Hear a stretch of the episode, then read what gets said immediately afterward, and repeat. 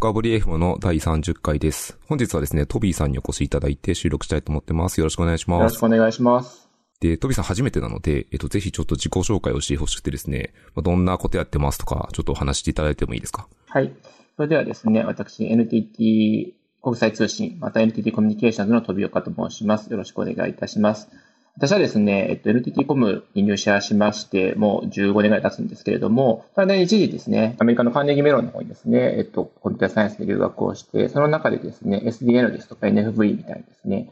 なんかネットワークとソフトウェアで融合して何ができるかなということをいろいろ考えたいなというところで考えてきてまして、これで日本に帰ってきたのが2013年と。それからはですね、NTT コムのですね、エンタープライズクラウド2.0というところを立ち上げまして、その先ほどの学んできた SDL ですとか NFV を全般的に使ってですね、新しいソフトウェアで作るネットワーク、で、その中で何ができるのかっていうことをやってですね、全体のアーキテクトとかをやっているというところでございます。2019年からはですね、NTT コムのエヴァンジェリストという形にもなりまして、その中で先ほどのようにネットワークで何ができるんだとか、クラウドってこういうふうに使わなきゃいけないんだよとか、またですね、クラウドってこう見た目はいいんですけれども、実際と裏側はこうなっているので、こういうところは危ないから皆さん気をつけた方がいいよとかということをお話ししているところでございます。よろしくお願いいたします。ありがとうございます。あの、自己紹介で分かった通りで、私も NTT コミュニケーションズの人間なので、えっと、同僚なんですよね。そうですね。で、えっとですね、なんで呼んだかっていう僕の経緯なんですけど、実はこのトビーさんってもう、始めた当時からずっと呼びたいと思っていた人で、まあ、明らかにちょっと変、変なんですよ。技術的に明らかにすごい飛び抜けてて、で、めちゃめちゃ、あの、露出はあるっちゃあるんですけど、例えばこう JANOG とかネットワーク系の露出なので、そうじゃない世界にトビーさん一回出してみたいなと思ってお話しして来ていただいた次第で、で、あの、今自己紹介にもあったんですけど、パブリッククラウドの中の人ってなかなか会えないんですよね。あんまりそんな数が多いわけでもないので、それのリードアーキテクトだったりするので、なんかすっごい面白いって僕は話を聞いてて面白いし、たまに言ってることちょっとわけわかんないんですけど、その辺を聞こうっていうのが今日の趣旨でございました。じゃあちょっと本題に入るまでいつも宣伝しておくと、このポッドキャストはハッシュの深掘りでフィードバックを募集してますので、ぜひあの、今日のトピックの内容とかで、これ面白いなとかあったら、ツイッターとかに書いていただけると大変ありがたいです。ってことでお願いしますよろしく。お願いします。はい。じゃあ本題いきます。で、本題で何喋るかっていうと、もう、クラウドの中のネットワークの話を聞けるっていうので、今日はですね、クラウドネイティブなデータセンターのネットワークについて話をしたいと思っています。で、どんどん質問したいと思っていこうと思ってますので、ぜひぜひお願いします。よろしくお願いします。で、クラウドネイティブなデータセンターネットワーキングの前に、なんかそもそも、データセンターのネットワーキングって今までどんなものだったんですか？ってとこからスタートしたくてですね、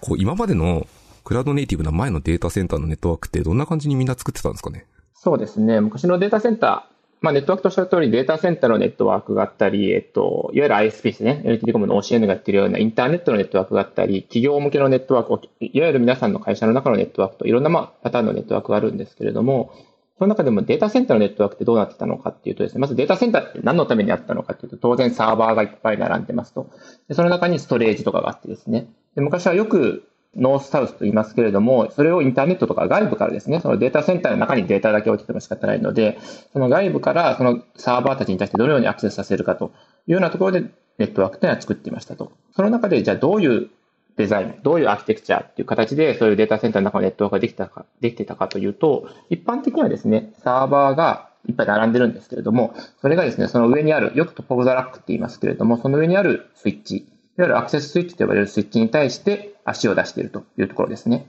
で、アクセススイッチの上にですね、もう一つ上にアクセススイッチがいっぱい並んでいるというところがありまして、そのアクセススイッチの上にですね、このアグリゲーションスイッチと呼ばれるもう一つ大きなですね、そのアクセススイッチを束ねるようなスイッチを置いているというアーキテクチャが基本的には多くございました。で、ちょっと非常にネットワークの中に話になっちゃうんですけれども、アクセススイッチとサーバーの間っていうのは全部ですね、いわゆるレイヤー2と呼ばれる、ね、レイヤー2でルーティング、インターネットみたいなルーティングをするんじゃなくて、すべて同じセグメントにおいてですね、えっと、レイヤー2でパケットをフォワーディングするという世界を作っておりまして、すべてのいわゆるゲートウェイですね、皆さんもパソコン作った時にデフォルトゲートウェイとか、あるいはホームルーターみたいなところでルーターを置いてると思うんですけれども、すべての外部と接続するための L3 機能、いわゆるルーティングの機能っていうのは先ほどのようにアグリゲーションスイッチすべて集めたところよりも上に置いてあってですね、すべてのサーバー同士はレイヤー2で喋っていて、外部と喋るときだけ特別そのアグリゲーションスイッチより上にあるコアルーターを通して外に出ていくという形でネットワークを作っていたというのが昔ながらの方式になっているという状況でございます。ちょっと質問がいくつかあるんですけど、アグリゲーションスイッチとアクセススイッチでこう2層に分かれてるじゃないですか。これはアクセススイッチのポート数が足りないから2層に分けてるとかそういう話なんですか？まずですね、ポートも足りないですけど、まずやっぱり役割が違うんですね。やっぱりその昔のレイヤー2スイッチと呼ばれる、いわゆる皆さんが言うレイヤー2、昔はハブみたいなのもありましたけれども、レイヤー2をするスイッチとアグリゲーションスイッチはそれをいっぱい束ねてですね、単にルーターの機能も出さなきゃいけない。ゲートウェイの機能も出さなきゃいけないって非常に役割が違うところで、岩瀬君の言う通り、もしかするとですね、ものすごい大きな、無限に大きなスイッチってものが作れると、アグリゲーションスイッチとアクセススイッチっていうのは束ねることができたんですけれども、ある程度ポート集約がある中では、まずは役割を分けて、レイヤー2でサーバーだけを収容するところと、外部の機械で接続するためのアプリケーションスイッチを置くというところで役割分担で、まずは2つに分けたというところですね。というところが大きなところだというふうに考えています。なるほど。あともう一個質問してみたいのは、例えばこうみんなのイメージがつくようになんですけど、サーバーとアクセススイッチって普通にイーサネットのケーブルとかで繋ぐんですか？そうですね。えっと、ちょっと時代もありますので、昔のアーキテクチャと呼ばれるところはサーバーがやっぱしまた1ギガのインターフェースを持つと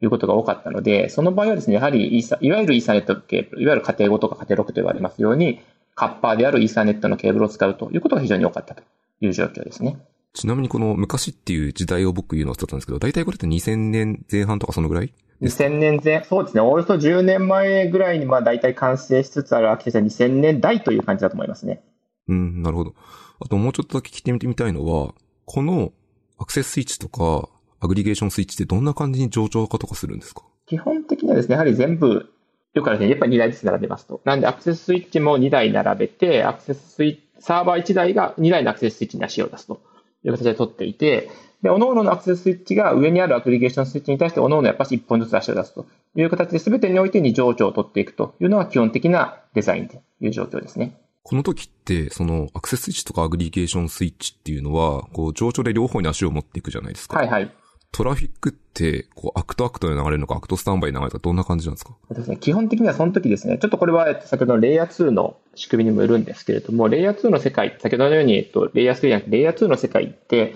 非常に、まあ、闇も深いですし、我々も作っていく中で苦労している世界ではあるんですけれども、ちょっとその苦労はですね、えっと、まあ、酒を飲みながらってなるほど、ネットワークエンジニア、データセンターエンジニアで多そうな話ではあるんですけれども、基本的にレイヤー2の世界でやはり一番大きな、えっと、上長化を保つための機能っていうのは、スパニングツリープロトコルというところがあってですね。たまに STP って書いてあるやつですかね。そうですね。スパニングツリープロトコルって STP と書いているものは基本的にはなんですけれども、2個あるアップリンクがあった時でも、1個はブロックポートとして使いませんというところで、2個あってしまう。例えばなんですけれども、先ほどのサーバーが1台あって、スイッチが2台あると。いうところで、えっと、すべてを、いわゆるアクティブなポート、フォワーディングできるポートという形にしてしまうと、それでですね、こう三角形が描けてしまう。一筆書きで三角形が描けてしまうということになるので、一筆書きで三角形が描けてしまうということはですね、その間に、いわゆるパケット、レイヤー2の場合はフレームと言いますけれども、フレームが流れますと、その間をパケットがくるくるくるくる回ってしまって、よく聞くですね、ブロードキャストストームっていうこうレイヤー2の世界で非常に悲しいことになるんですけれども、そのつのパケットが永遠にくるくるくるくる回ってしまって、その物理体系を埋めてしまうということになるので、基本的には2つあるときには1つをブロックポートとして使いませんと。その代わり、えっと、今アクティブであるポートが壊れたときには、そちらを今度は、えっと、今までブロックだったところをアクティブにするという形でフォワーディングに変えるというのが基本的なアーキテクチャになっておりますので、大体アップリンクが2本ある時でも基本的に使えるのは1本となっているという状況になっていますね。なるほど。ってことはそれですね、その STP っていうプロトコル自体に何か壊れた時にそれを検知する機能があって、で、検知したら、その最初にこう止めていたことを開けるっていうことが、こう、プロトコルに組み込まれてたことですね。そうですね、はい。なるほど、よくわかりました。で、これで先の話に行く前にもう一個聞いてみたいのは、このアクセススイッチとアグリゲーションスイッチが、2000年代とかその場はもう全、全盛だったじゃないですか。なんでこんなに、に、このアーキテクチャは人気があったんですか？これですね、やっぱ僕自身もですね、実は言うと、経歴上最初 ISP に行ったところでデータセンターってどうなのかなってやっぱいろいろと昔の人に聞いたりですね、あと書籍を見たんですけれども、まあ、やっぱし第一はですね、えっと、先ほどのレイヤー2、スイッチを置いてサーバーを置くといあ、えっと、アクセススイッチを置いてアグリゲーションスイッチを置くというところで、ネットワークを作るのがまず非常に簡単であったっていうのはやっぱしあるというところですね。このレイヤー2のネットワークって非常に先ほどのように小さなネットワークであれば非常にシンプルにですね、皆さんもわかるように真ん中に多分会社の中とかですね、えっと、大学とかでもですね、真ん中にレイヤー2のスイッチ、いわゆるスイッチングハブみたいなのがあって、そこにパソコンを挿せば、あとは何もしなくても設定せずに動きますと。いうところがよくあると思うんですけども、レイヤー2っていうのは小さな世界で非常にシンプルに動くというところで、型やルーティングって非常にレイヤー3って難しい設定をいっぱいしなきゃいけないので、シンプルに動くっていうところはやっぱ非常に大きかったのかなと。いうところで、刺したら動く。で、頑張って難しいルーティングですとか、レイヤー3っていうのは先ほどの話ですと、アグリゲーションスイッチというところの上にあるところの大きなスイッチに置いて、そこはネットワークエンジニアは頑張るんだけども、アクセススイッチのところは非常にシンプルに物を置いて刺せば動くよというのを作ってたっていうのが非常に大きなところなのかなというふうに思っています。うん、なるほど。じゃあ確かに聞くと、アーキテクチャ的にはこう、割とシンプルで、そのアクセススイッチ側は、まあ、割とこう、ユーザー側としてはもう刺せば動くっていうのは、例えばの、会社に行って、ラップトップとかセットアップするときに、昔だとこう刺せば動くっていう状態すごいわかりやすかったですね。そのイメージは伝わります。じゃあ、ちょっとその先の話に行くところで、刺せば動くっていうシンプルなアーキテクチャは良かったと思うんですけど、これが多分将来変わっていくと。そうですね。これ、このアーキテクチャは何が特に問題で厳しいんですか？えっとですね、この刺せば動くというもの、いわゆる何もしなくても動くというものと、それをいっぱい大きく、今のデータセンター、特にですね、その、この10年、何が一番違うとデータセンターが圧倒的に大きくなってきていますというところで、これを大きく大きくしていくというところに対して、非常に、えっと、難しい問題がございましたというところなんですね。で、先ほどのレイヤー2、刺せば動く動くんですけれども、これ自動で動くんですけど、これをですね、大きく大きくスケールさせていくと、非常に運用が難しいというところがありましたと。で先ほどのようにスパニングツリープロトコルっていうのがあるんですけれども、えっと、これを非常に複雑に、先ほどの2台3台で、えっと、三角形ですっていうところだっていいんですけども、ここのスイッチを100台置きますとか、このスイッチを200台置きまして、ポートが各々に10個あった例えば2000ポートありますとかっていうネットワークを考えるとですね、先ほどどこをブロックにすればいいとかっていうのが非常に難しいんですね。で、このどこをブロックにすればいいっていうのが非常に難しいプロトコルになっているので、結局トラフィックがどこを通るのかわからないとか、少し設定ミスをしてしまうとですね、実は言うと、予期せぬ挙動をしてしまう。全体の先ほどのように、えっと、一番怖いのは、そのパケットがですね、くるくるくるくる回ってしまうというブロードキャストストームというものが発生してしまうと、本当にですね、1パケット、本当にピングを 1, 1個打っただけでも、それがずっと回り続けてですね、1ギガはもちろん10ギガあろうと、もしかすると100ギガあろうと全てのリンクを埋めてしまってですね、ネットワーク全体が落ちてしまうと。いうことがやっぱ実際に起こるというところで、この大きくスケールするということがスパニングツリープロトコルという中では非常に難しかったっていうのが圧倒的に大きな問題なのかなというふうに思っています。ちなみにあの、ネットワークのことをあまり知らないリスナーの方もいらっしゃると思うんですけど、単に私から一個質問すると、ループしちゃうときによくある手段って L3 とかと IP だと TTL、タイムトゥーリーブがあるじゃないですか。L2 とかだとそういうのはなくて、もう無限に回り続ける。ないんですよね。TTL っても、やっぱり L2 は非常にシンプルに作ってることがでなくてですね、本当に永遠に回り続けます。で、どっかで止めてあげない限りはですね、えっと、何かを減らすという機能もなくて、本当に L2 のスイッチの箱機能って非常にある意味シンプルにできてまして、宛先の Mac アドレスを見て、その Mac アドレスになっているポートに投げるという機能しかないのでですね、だんだんトラフィック減っていくということを永遠にしないというのがですね、今のレイヤー2の、いわゆるイーサネットのネットワークになっているという状況ですね。じゃあもうあれですね、そのストーブが起きてしまうと、もう基本的にはもう壊れる状態になったまま、そのまま止まってしまうってことなんですね。そうですね。やっぱり L2 で、それ起きてるともう本当に壊れるのを待つ。な、どっかで止め、止めない限りはもう本当に壊れるのを待つ以外はないというところで、実際に私もですね、まあいいことではないんですけど、いろいろとそういうループ、あるいはストーム起きてるのを見たことはあるんですけれども、本当にみるみるトラフィックが増えてですね、もうちょっと人で何かできることがないぐらいにああっという間に埋まってですね、ネットワーク全体が壊れるということになるっていう状況ですね。なるほど。よくわかりました。あともう一個さっき聞いていいと思ったのは、こう L2 と L3、特にアグリゲーションスイッチのところで役割を分解してればいいんですけど、アグリゲーションスイッチってのは、これスイッチといつつもルーティングプロトコルを喋るような結構強いスイッチになるんですよね。ですね。はい、うん、じゃあこの役割がすごい大変ってことですね。そうなんですよ。で、やっぱりこの時ですね、非常にいろんな大きな、それこそシスコさんですとか、ジュニパーさんですとか、そういうところは非常に大きな、えっと、いわゆる L3 スイッチと呼んでみたり、ルーターをちょっと分けてたりしますけども、非常に大きなスイッチとかを追ってきてですね、だけどアクセススイッチってのは普通の小さな、皆さんが想像されるような、えっと、一つの箱のスイッチなんですけども、それをすべて束ねるアグリゲーションスイッチは非常に大きなですね、そうですね、大きさにしたら、ものによりますけど 6U とか 8U とか、ものによっては 10U ぐらいあるような非常に大きなスイッチを束ねた箱にしてるんですけれども、これの運用がなかなか大変でして、これ1台が壊れるとやっぱ大騒ぎするんですね。コアルーターが壊れたとかっていうところで、これ1台が壊れたり、すべてのゲートウェイになってますので、これ1台が切り替わるときには全員が切り替わらなければいけないとかっていうところで、このですね、いわゆる一極集中の機能が集まってきてですね、L3 機能、いわゆる賢い機能、頭を使う機能ってすべての場所に集まっているということもですね、運用そのものを難しくした場所であるというふうによく言われております。その凄まじく大きい、その 6U とか 8U 相当のスイッチももちろん上長、あ、L3 スイッチですね。アグリーションスイッチももちろん上長化してるんですけど、その切り替えの時はやっぱり大変なんですね。ドキドキするんですね、まず。やっぱし、あの、おっしゃる通り大変で、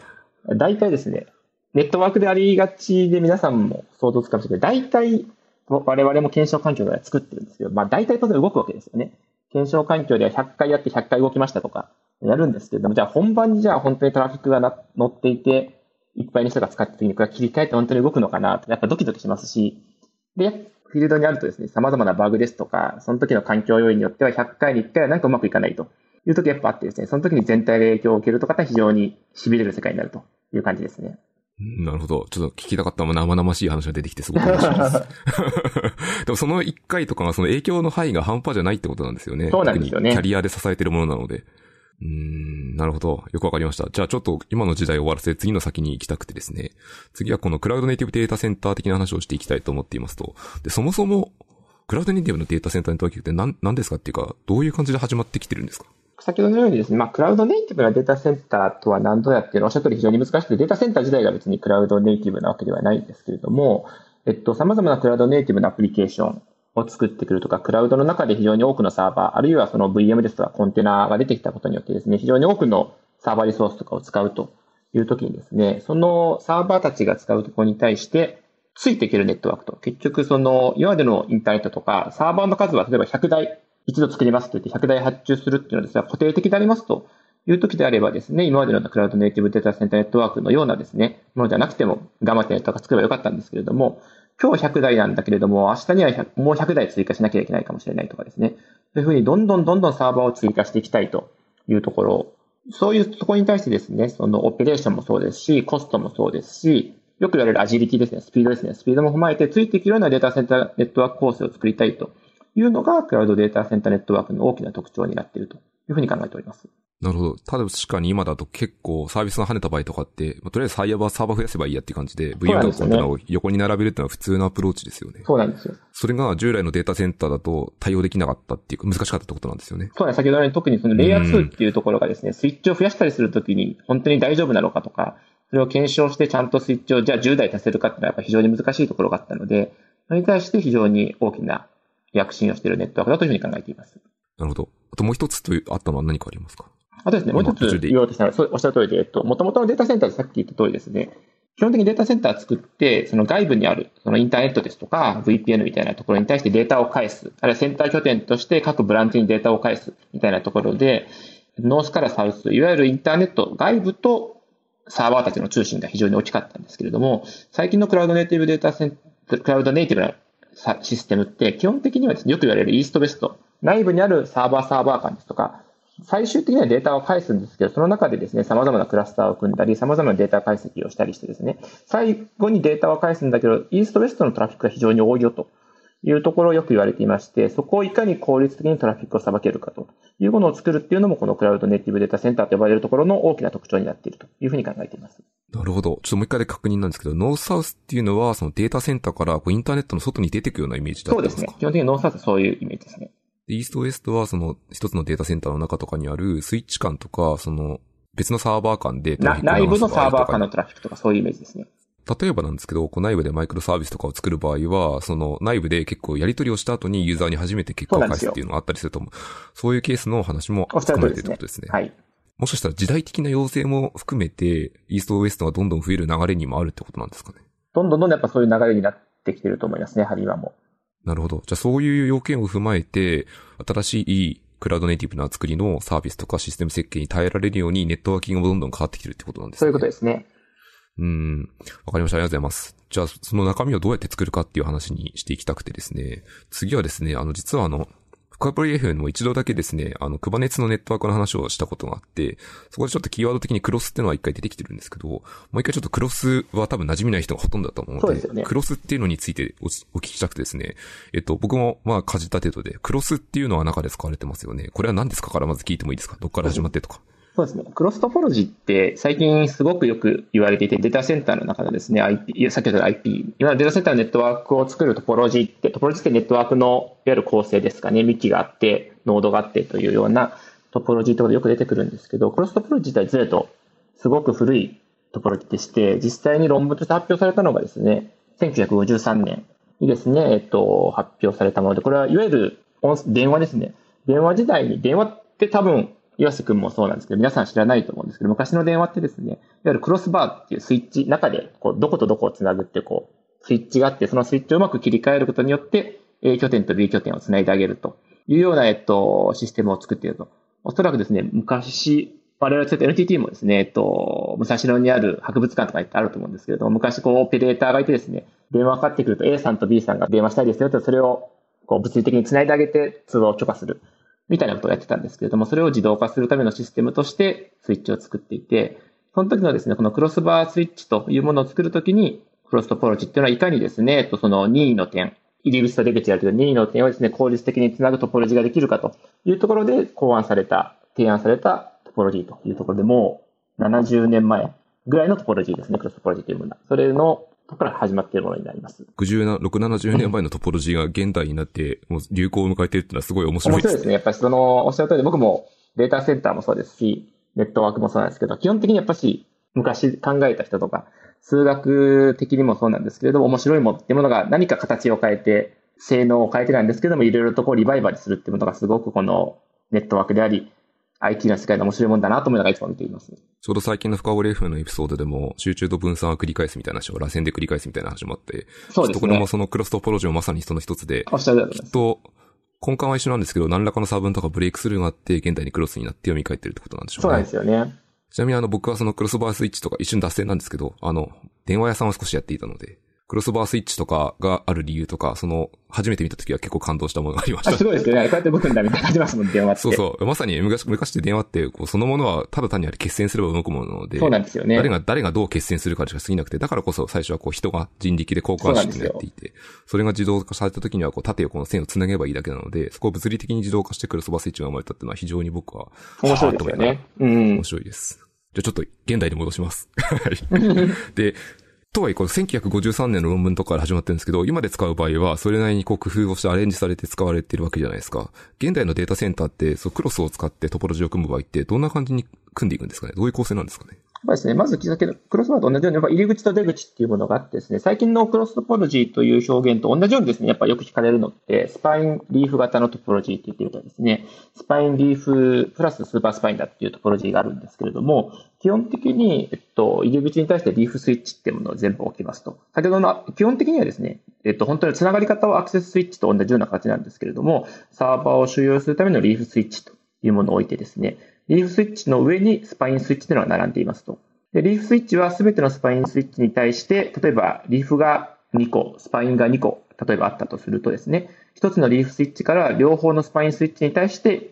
例えば1本ずつ足を出す。もう一つのリーフからも両方のスパインスイッチで1本ずつ足を出すという形でですね、えっと、すべてのリーフはすべてのスパイン、一つ、一つ下のレイヤーって言いますかね。なんでスパインの上にもう一個つくことができる、スーパースパインってのことができるんですけども、その時にはすべての一つ一つのスパインは上に存在するすべてのスーパースパインに対して一本ずつ足を出していくという形で、だんだんだんだんに積んでいく物理接続になっているという形ですね。難しいですよね、やっぱり。絵がないと。念のために確認なんですけど、絵は、そうです、絵がないのは、ポッドキャストの大変なところなので、グループわかる人もいらっしゃると思いますけど、音声で頑張るのでもうちょっと確認すると、例えば、リーフとかスパインが3台やった場合っていうのは、リーフ1台はスパイン3台に足を伸ばすってことになるんですか？そうです、そうですね。なるほど。じゃあ、結構 N のなんだろうな、N 台に対して N 台の足を持つっていうことになるんですそういうことですね。なんで、とにかく配線は非常にこう、おっしゃったように、パッと見てわかるように多いんですよね。今までのように、そうですよね。コアスイッチいわゆるコアスイッチっていうトポロジーっても昔はよくあったんですけれども、それは全員が複数あるコアにだけ足を出すというところであったんですけど、今度はスパインも横に並べて、リーフも横に並べて、すべてが一本ずつ足を出していくというトポロジーになっているのが、このクロストポロジーの特徴ですね。うん、なるほど。数は増える。そうですね。それで、次にこう、決戦まではなんとなくイメージはついたんですけど、決戦の上にデータを、情報を流していくじゃないですか。この時例えばアクセスイッチだと、アクセススイッチのところは L2 のプロトコルを喋ってますって話だったんですけど、上は、クロス構成だと、どういう感じになんだろうな、プロトコルとかどうしてるんですか？そうですね。ここはですね、先ほどに、その、アクセススイッチ、アグリゲーションスイッチのところと大きく違うところですね。ここはやっぱし L3 にしましょうと。ちょっと先ほどのように、クラウドネイティブで、とにかくデータセンターが大きくなりたいとかですね、えっと、スケールできるようにしたいということで、レイヤー2ですね、えっと、スケールに問題があったというところで、ここに対してはですね、えっと、レイヤー3を使いましょうっていうところで、すべてに対して、いわゆる IP ルーティングをするための、リーフからスパイに対してもすべて IP ルーティングするためのプロトコルを使っているというのが今の一般的なデザインになっていると、非常に多くのデザインになっているというふうに考えています。さっきは本当 L さんを下のアグリゲーション、アクセススイッチは喋ってなかったですもんね。そうですね。すべてが L さんを喋るようになったって感じですね。やっぱ興味なんですけど、これ L3 にする気持ち、モチベーションは何が一番強いんですか？やっぱ L2 はやっぱスケールができないっていうところですね、やっぱし。うん、L3 だとこれはスケールする。する。で、これ非常にちょっと面白いところ、ちょっと先ほど、なんで役に立て L3 がスケールするのかなとかっていろいろ考えてるんですけれども、そうですね、先ほど言った通りですね、えっと、レイヤー2ってどうやってできてるのっていうところ、先ほどね、あの、刺せば動きますよねっていうところで、レイヤー2って基本的にはですね、ユーザーが何もしなくても刺せば動くというふうに作ってるものなんですね。型やレイヤー3のルーティングって基本的にはですね、この人とこの人が喋りたいですよ。僕は正しいユーザーなので喋りたくてあなたと喋りたいですよ。そのために僕の先にはこういうアドレスがいるので、ここに来てくださいみたいに、きちんと誰と誰を喋るかっていうのを設定をしなきゃいけないんですけれども、設定をさえすればですね、えっと、不必要に喋らなくてもいいというプロトコルになっていて、やはり誰とでも喋れるというものをですね、ちょっと考えたらわかるんですけど、誰とでも喋れるっていうところのこう自由な世界が 1, 1万人とか10万人いると、やっぱなかなかうまくマネージできないんですけれども、じゃあ君と君はこういうふうに喋ってねとか、いわゆるえっと、出席番号1番の人は2番に喋って、2番の人は3番に喋ってみたいなルールが決まってですね、そのルールを守るようにすると、そこに関してはですね、秩序が保たれるので、まあ、どんだけ大きくなってもスケールできるというところが、やっぱし L2 と L3 の一番大きな違いかなというふうに思っています。なるほど。今ちょっと聞いていて分かったんですけど、L2 の空間とかって、宛先って基本的に Mac アドレスの空間でフラットじゃないですか。そうですね。もうだから1万人だったら1万人の Mac アドレスを覚えてればすぐいけるんですけど、こう、もっともっとこうどんどんスケールさせようした場合って、ある程度の IP アドレス、L3 だと IP アドレスという形で、ある程度の階層を持ってルーティングとかもできるので、より秩序を保った形で並べていくっていうのはできるっていうのはすごいなんかしっくりくる気がしますね。あとね、もう一つですね、岩津の説明で大きく違うのがですね、えっと、1万人の Mac アドレスの人が喋れるというのがあるんですけど、レイヤー2はもうちょっと頑張っていて、別に1万人分かる必要はなくてですね、分かんないときどうするかっていうと、大声で叫んでみるっていうプロトコルなんですね、基本的には。なんで、誰かと喋りたいんだけど、どこにいるか分からないときには、全員に喋ってみたら、どこかにいるはずなので、全員に対して、岩瀬ですか岩瀬ですかと1万人に聞いてくるみたいなプロトコルになってるんですよね。なんで、それはひたすらですね、パケットをいっぱい投げなきゃいけない。対して、レイヤー3の時にはもう知ってる人としか喋れない。知らない人に対しては宛先が分からないので送れないというようなプロトコルになっているので、それも非常に大きな差かなというふうに思っています。うん、なるほど。確かにこの L2 だと、その、昔はフラッティングというかこう、全員一回ブロードキャストして、ポートが覚えておいて残りはその人に送るみたいな、そういう作りをしますよね。無駄に全部に送りまくるのは大変なのでって。うん、よくわかりました。ありがとうございます。あとはもうちょっと追加で加えたいのは、仮にこのプロトコル今 L3 で喋ってるんですけど、ユーザーは下にこの VM とかでどんどん繋がるじゃないですそうなんか。繋がった場合に、ユーザーはこう気持ち的にこう L2 を使った何かした場合というのは、なんだろうな、L3 で繋がってるなんかトンネルを掘るとかいうのをみんなやるんですか？えっと、おっしゃる通りですね、ユーザーさんがですね、全部 L3 でいいですよ、L2 とか必要ないですよという世界であればですね、L3 だけで済むという非常に綺麗な世界になるんですけれども、やっぱりですね、各種上位のアプリケーションですとか、がですね、例えばよくあるのがですね、HA を組みたいとか、クラスターを組みたいとか、複数の人と喋りたいみたいな形で、やっぱりその L2 の機能であるですね、マルチキャストですけど、L2 の中でのブロードキャストみたいなものを使っているというプロトコル、アプリケーションがやっぱり実際結構ありまして、じゃあそういう時にどうするのという時に関しては、おっしゃる通り、レイヤーさん、レイヤーさんで下に作った上でもう一度ですね、L2 のトンネルですとか、L2 のものをもう一回ユーザーごとのものを作ってあげて、その中で VM あるいはコンテナみたいなサーバーから見ると、レイヤー2に見えてるんだけど、実際と下が L, L3 でできてますよというのが非常に多くなっている最近のソリューションになっているかというふうに考えています。なるほど。わかりました。ありがとうございます。あともう一個聞きたいのは、さっきの、えっと、以前のデータセンターネットワークとの違いについて聞きたいポイントで、さっきスパニングツリープロトコルを使って、こう一つのポートをこうブロックするみたいな話があったじゃないですか。クロスの場合はそういうことをするんですか？それとですね、レイヤー3の場合はですね、よくルーティング屋さん、ネットワークさんっていうんですけど、ECMP というものがもともと準備されていまして、ECMP って何なのかっていうと、先ほどのように宛先が一つなんですけれども、どっちから行くかというアップリンクが2本あるよっていう時にですね、それをですね、分けて使う。両方に対して Act-Act で使うということがですね、ECMP はできるように結構できていまして、ECMP に対応しているプロトコルというものは結構ルーティングプロトコルの中でありますので、基本的に Act-Act で使うということを前提にできているというものが最近の IP ネットワークの中の基本になっております。なるほど。ちなみにこの ECMP ってどういう略称なんですか？何の略だったかな？ Equal Cost Multipath だと思いますね。そうですね。ああ、なるほど。確かにそのまんまですね。同そうなんですよじコストで複数の経路を使うのでイコールコストマルチ ECMP。なるほど。そうですね。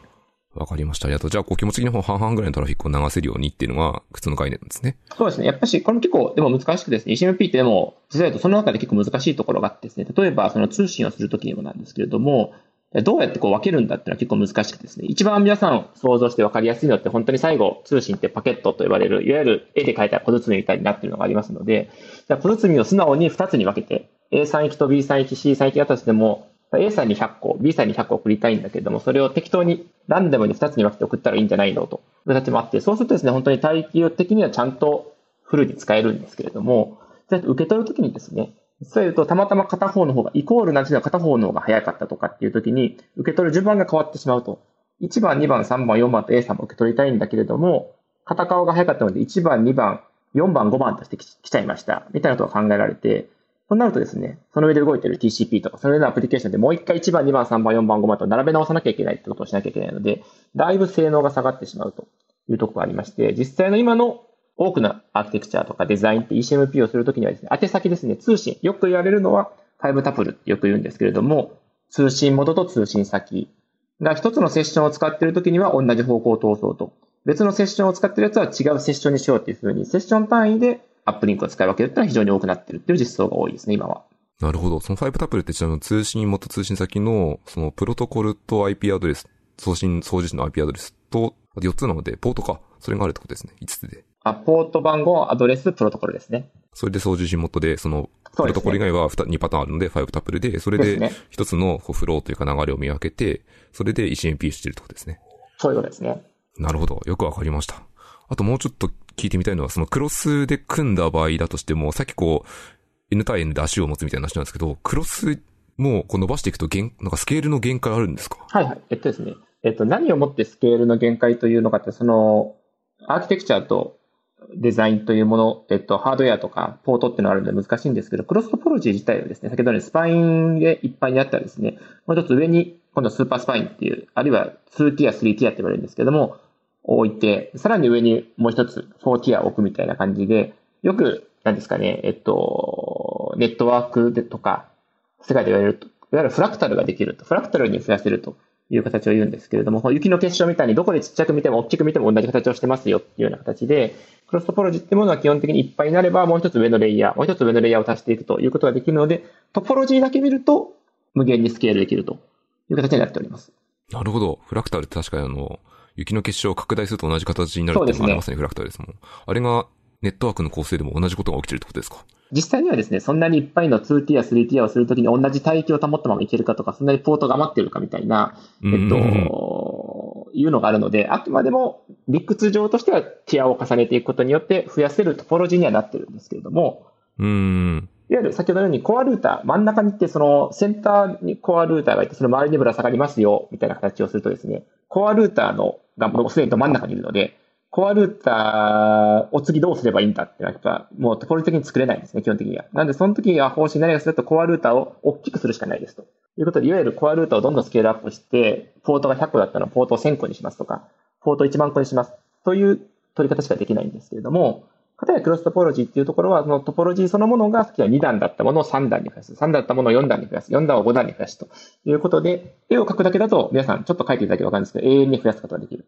あとは実際のポートの数とか、帯域の数との間でどこがいいかなっていうのを兼ね合うという形になってますね。わかりました。ありがとうございます。じゃあちょっと今、理想と現実の話が来たので、ちょっと現実の話を聞きたくてですね。あの、これ、あの、喋れる範囲で構わないです。あの、自社のクラウドの中身についてどこまで聞けるかわからないと思うので、ちょっと聞いてみたいと思ってですね。その、トビさんは ECL2.0 っていう結構、まあ、法人向けのクラウド、メインの法人向けですよね。のクラウドをやってますと。で、その中の実際のパブリッククラウドの構成ってどんな感じにしてるんですかね？やっぱですね、我々もですね、基本的にはその5年前に改めて ECL2.0 と作ったんですけれども、その時のデータセンターのネットワークを作る中では同じようにですね、やっぱし、この Clos トポロジーというところでスケールできるものを作ったんですけれども、特にですね、我々のネットワークを作る中では、ちょっとですね、普通のクロストポロジーと見たのと違うのはですね、実際にユーザー様が使っていただく中では、いわゆるデータ、いわゆるインターネットにつながっているようなところと、本当に大事な、いわゆるストレージですね。ストレージみたいなのを守るものっていうのは、やっぱし違うネットワークであった方がいいんじゃないかというようなところのですね、経験をもとに、実は言うと、一面のですね、クロストポロジーではなくてですね、僕らはプレーンと呼んでますけども、データプレーンとかストレージプレーンみたいな、複数のプレーンが重なって頂上しているようなクロストポロジーを作っているというような形になっております。ちょっと今質問なんですけど、それって、えっと、例えば物理的には同じ線に重ねて頂上してるのか？いや、もう完全に別線を作っていますね、我々は。ああ、なるほど。じゃあ、本当に二つの、さっきのクロスアとリーフのスイッチがあるじゃないですか。そのリーフにこう別のスイッチの足が出てるってことなんですか？そういうことですね。データ用のリーフを持っていて、ストレージ用のリーフを持っていてみたいな感じになっておりますね。例えばストレージなので、こうネットワークを集約しているストレージがあったりするわけで、それに対するプレインが飛んでいくっていう足と、データっていうのはこれインターネットのデータとか、その横のイーストウェストのトラフィックとかのデータですよね。そういうことですね。なるほど。すげえよくわかりました。ありがとうございます。これって、えっと、一番過去の問題が実際にあってこういうふうな分離とかしていってるんですか？そうですね。やっぱし、いわゆる ECL2.0 そのものはですね、えっと、サービス開始まだ4年ぐらいなんですけども、その過去は NTT コムとかがサービスを提供していく中で、やっぱし特にやっぱりそのインターネットと属しているとところとかですね、外部に面しているところっていうところで、やっぱアタックを受けるとかですね、やっぱ起こるときにですね、そのストレージと本来マウントしているようなところとか、ストレージと通信しているところも完全に埋まってしまったと。いうような過去の経験がございまして、そうするとやっぱストレージ、いわゆるデータが壊れてしまうと。いうところで、クラウドの中で一番怖いものってデータがなくなってしまいますとか、一時その通信ができないというよりも、お客様が持っているデータそのものが失われてしまいますとかっていうのは、私一番危険なところだというふうに思っていて、こういうストレージプレーンが埋まってしまうということを避けるために、ストレージのところだけはですね、大事に守ろうというところで分けたものを作っ、物理的に分けたものを作っているという構成になっております。確かにデータプレーンで埋まっちゃうと、まあその一時的に SSH とかわからないですけど、なんかでアクセスできないとしてもデータが守られてるんであれば、お客様安心できますね。そうですね。うん、なるほど。わかりました。あともうちょっと聞きたいのは、その実際の構成で、えっと、その、データプレーンとかストレージプレーンを流すためのリーフスイッチとかって、さっきのやつだと、えっと、これ具体的に興味があるのは、リーフスイッチって、こう、実際にはサーバー、物理的なサーバーから一本に伸ばしてるとか、そう、な、あれ違うな、複数のリーフに伸ばすじゃないですか。リーフ自体って、なんかこれに関しても冗長化とかってするんですか？そうですね、冗長。ここがですね、おっしゃる通り非常にえっと、難しい世界ででして、今のクラウドデータセンターネットワークのある意味一つのチャレンジするべき世界にはなっているんですけれども、どういうふうにサーバーを収容するのか。ネットワークの世界はですね、よく First Hop Redundancy ネットワークからすると、最初のファーストホップの冗長性をどう取るのかっていうのは非常に大きな課題のポイントになっておりまして、現在の我々はですね、えっと、ネットワーク、使っているネットワーク機器固有の機能ででして、えっと、2台あるものをですね、1台に見せる。サーバーから見るとですね、本当は物理的に2台にちゃんと分かれてるんですけれども、それを1台に見せるというようなですね、機能を使って上長化を取っているという形になっております。なるほど。じゃなんか、ちょっと懐かしいプロトコルだと、仮想 IP とかを吐き出す、こう VRRP とかいろいろあると思うんですけど、あれではないですけど、基本的にはそう、複数のものを1台に見せかける機能を使って、カサーバーはリーフに繋がってるように認識するってことなんですね。う、ね、ん、なるほど。よくわかりました。これはなんか標準化されてる機能なんですか？それともなんかベンダー独自のものとかいろいろ今の我々が使ってるのはベンダー独自の機能ですね。うん、なるほど。わかりました。これ以上詳しいものは、なんか、あれですね、たまにあった時に聞いてくださいって感じしておきます。あとは、もうちょっと聞いてみたいのは、こう、実際に生々しい運用してて大変なこととか、あとはなんだろうな、その大変なことをどうしていきたいみたいな、これからやりたいこととかってなんかあったりするんですかね？やっぱですね、やっぱ大変なことはですね、やっぱしネットワークですので、一つやっぱし、本当にいかにスケールできて、いかに安定させれるかってやっぱ一番重要なことなんですけれども、いろいろとそのクロスですとか BGP の世界ってだいぶ安定はしてきてはいますと。まず一つはですね、先ほどの小さいスイッチを多数並べるということで、先ほどの配線はすごい多いですよねって言ってるんですけれども、僕らが作ってるエンタープライズクラウド2.0でもですね、大きな拠点になると、やっぱスイッチが数百台ございまして、えっと、光ファブリンだったら10万本とか引き回すような世界になりますので、ちょっとそういう非常に一つ一つは小さいんですけど、それを数をいかに効率的に作れるかとかですね、効率的に運用できるかっていうのが非常に大きなチャレンジになっているというところになっております。で我々もですね、その SDN って結構言われるところで、えっと、いろいろと自動ができるということにチャレンジはしてきたんですけれども、ちょっとですね、そのスイッチそのものを作るところとか、配線をきれいに管理するところとかっていうところはですね、まだ今まではですね、ちょっとネットコピレーターがいっぱいいたとか、ネットエンジニアがいっぱいいたということも実はございまして、頑張って人ができちゃったので、人がやってるところは結構多かったのは事実でして、ただですね、だんだんそれではそのスケールに追いつかないという世界が出てきておりますので、このような、なんとか構築をしていったり運用していくっていうところもですね、どんどんどんどん自動化を進めていきたいなというのが非常に大きなチャレンジになっているというところでございます。ちょっと一個聞いてみたいのは、その物理的な決戦ってロボットを使う以外は自動化すげえ大変だと思うんですけど、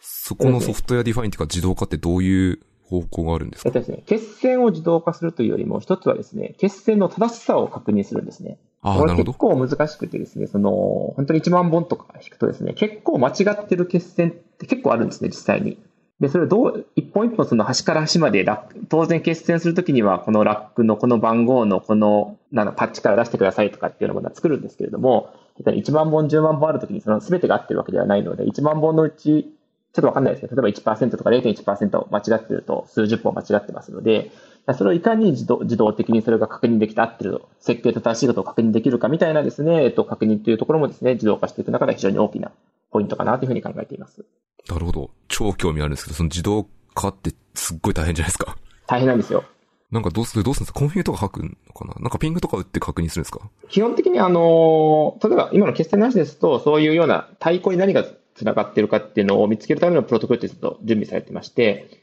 なるほど。標準化された LLDP って呼んだみたいですね。えっと、相手に何がいるかを見るようなプロトコルも準拠されているものがあるので、そういうものを使いながら設計と合っているのかっていうことを一個一個確かめていくということが一つのやり方かなというふうに考えています。わかりました。ありがとうございます。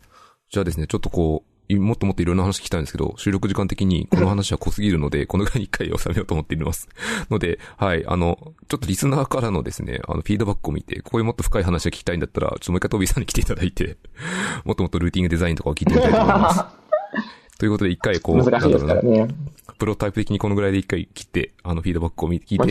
これか、この先を考えたいと思います。ということで、一回これで切ろうと思うんですけど、何か最後にですね、トビーさんからこう、宣伝とか口とか何か伝えたいことはありますか？そうですね。我々 NTT コム、あるいは先ほどの国際通信もですね、そのクラウドを作ってると、やはり日本でですね、実際にクラウドの中を作ってる人って言わせてもらったように、意外と少ないのかなと思っておりまして、我々もともとネットワークキャリアというところで、えっと、ネットワークに詳しい人間はいっぱいエンジニアはいるんですけれども、その上で、やはり先ほどの自動化をどうやっていくんだとか、ソフトウェアでネットワーク何が変わるんだろうというところをですね、我々は常にチャレンジをしていまして、そういうソフトウェアとネットワーク、ネットワークに愛があってですね、ネットワークをもっと良くしたいんだけれども、今までのやり方じゃさすがにスケールしないでしょうということで、新しいやり方、若い人のやり方、ソフトウェアのやり方でネットワークをこう変えていきたいんだみたいなですね、思いを持っている人はですね、ぜひ一緒に働ければなと思っておりますので、興味があればですね、私なり、ここでやってるですね、ヨセ君なりにご連絡いただければと思います。ありがとうございます。ちょっと一個だけ聞いてもいいですか？どういうスキルセットの人が欲しいですか？